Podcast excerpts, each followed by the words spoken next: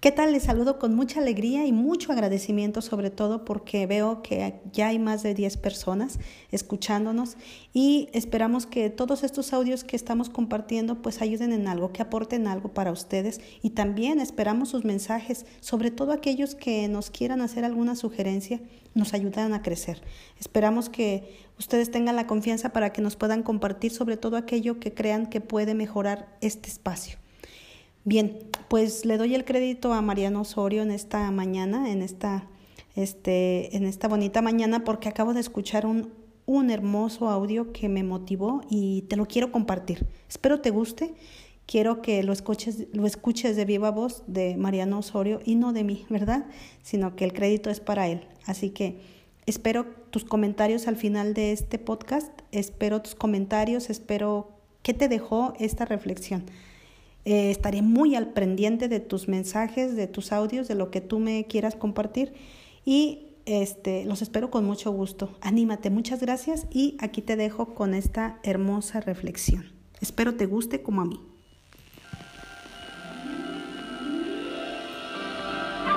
Había una vez en la cumbre de una montaña tres pequeños árboles soñando acerca de lo que querían llegar a ser cuando fueran grandes. El primer arbolito miró hacia las estrellas y dijo, Yo quiero guardar tesoros. Quiero estar repleto de oro y ser llenado de piedras preciosas. Seré el baúl de tesoros más hermoso del mundo. El segundo arbolito miró un pequeño arroyo en curso al océano y dijo, Yo quiero viajar a través de aguas temibles y llevar reyes poderosos sobre mí. Seré el barco más imponente del mundo. El tercer arbolito miró hacia el valle que estaba debajo de la montaña y vio hombres y mujeres trabajando en un pueblo y dijo, yo no quiero irme de la cima de la montaña nunca. Quiero crecer tan alto que cuando la gente del pueblo se pare a mirarme, eleven su mirada al cielo y piensen en Dios. Yo seré el árbol más alto del mundo. Los años pasaron. Llovió, brilló el sol y los pequeños árboles crecieron alto. Un día, tres leñadores subieron a la cumbre de la montaña. El primer leñador miró el primer árbol y dijo, ¿qué árbol tan hermoso es este? Y con la fuerza de su hacha brillante, el primer árbol cayó. Ahora me convertirán en un hermoso baúl. Deberé contener tesoros maravillosos, dijo el arbolito. El segundo leñador miró al segundo árbol. Este árbol es muy fuerte, es perfecto para mí. Y con la arremetida de su hacha brillante, el segundo árbol también cayó. Ahora navegaré en aguas temibles, pensó el segundo árbol. Seré un barco imponente para reyes temidos y poderosos. El tercer árbol sintió su corazón sufrir cuando el último leñador lo miró. Se enderezó, apuntando ferozmente al cielo. Pero el leñador ni siquiera miró hacia arriba y dijo, Bah, cualquier árbol es bueno para mí y con su hacha brillante, el tercer árbol cayó. El primer árbol se emocionó cuando el leñador lo llevó a su carpintería, pero el carpintero lo convirtió en una caja de alimento para animales. Aquel árbol hermoso no fue cubierto con oro, ni llenado de tesoros, sino que fue cubierto con polvo de cortadora y llenado con alimento para animales de granja hambrientos. El segundo árbol sonrió cuando el leñador lo llevó cerca de un embarcadero, pero ningún barco imponente fue construido ese día. En lugar de eso, aquel árbol fuerte fue cortado y convertido en un simple bote de pesca. Era demasiado chico y débil para navegar en el océano, ni siquiera en un río, y fue llevado a un pequeño lago. El tercer árbol estaba confundido cuando el leñador lo cortó para hacer tablas fuertes y lo abandonó en un almacén de madera. ¿Qué estará pensando? Fue lo que se preguntó el árbol. Yo todo lo que quería era quedarme en la cumbre de la montaña para estar más cerca de Dios. Muchísimos días y noches pasaron. Los tres árboles ya casi habían olvidado sus sueños.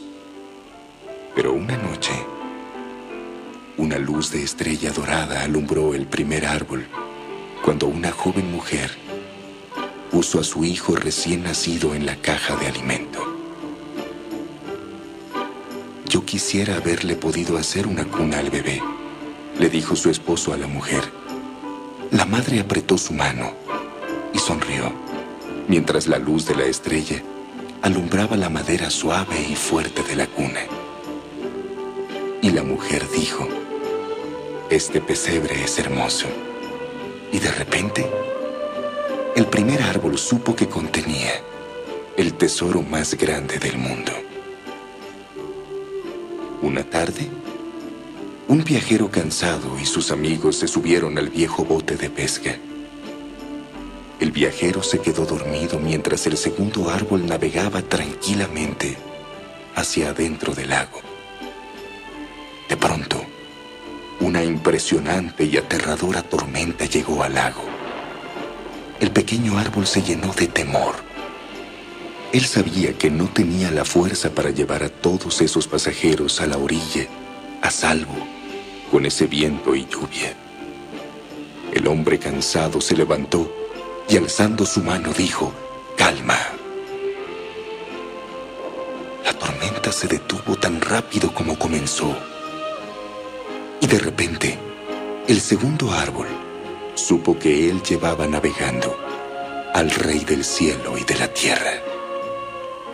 Un viernes en la mañana, el tercer árbol se extrañó cuando sus tablas fueron tomadas de aquel almacén de madera olvidado. Se asustó al ser llevado a través de una impresionante multitud de personas enfurecidas se llenó de temor cuando unos soldados clavaron las manos de un hombre en su madera. Se sintió feo, áspero y cruel. Pero el domingo siguiente por la mañana, cuando el sol brilló y la tierra tembló con júbilo debajo de su madera, el tercer árbol supo que el amor de Dios había cambiado todo. Esto hizo que el árbol se sintiera fuerte. Y cada vez que la gente pensara en el tercer árbol, ellos pensarían en Dios. Eso era mucho mejor que ser el árbol más alto del mundo. La próxima vez que te sientas deprimido porque no conseguiste lo que tú querías, solo siéntete firme y sé feliz, porque Dios está pensando en algo mejor para darte. Dios está pensando en algo mejor para darte.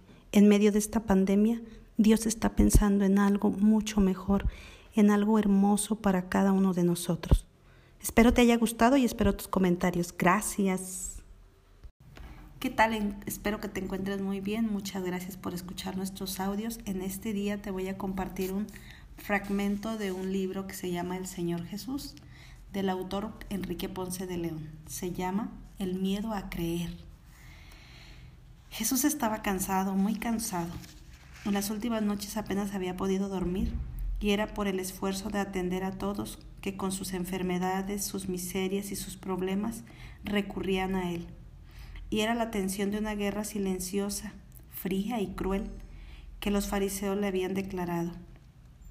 Y era procurar orientar los equivocados ímpetus mesiánicos de sus discípulos y del pueblo y sobre todo soportar la, la incredulidad, una fe tan débil, tan inestable. Jesús estaba en el límite de sus esfuerzos. Todavía esa tarde las multitudes, un poco impertinentes, lo acechaban. Hasta, hasta tuvo que subirse a una barca para que no lo oprimieran y así poderles hablar con más facilidad. al oscurecer, rogó a sus apóstoles que, lo que despidieran a la gente. Los apóstoles se dieron cuenta del agotamiento del Señor y se lo llevaron de allí, en la misma barca. Él sugirió pasar al otro lado del lago, allá podrían descansar. Prepararon las barcas y comenzaron a remar. El lago estaba algo agitado, del norte venían fuertes vientos. Aquellos expertos pescadores se miraron preocupados.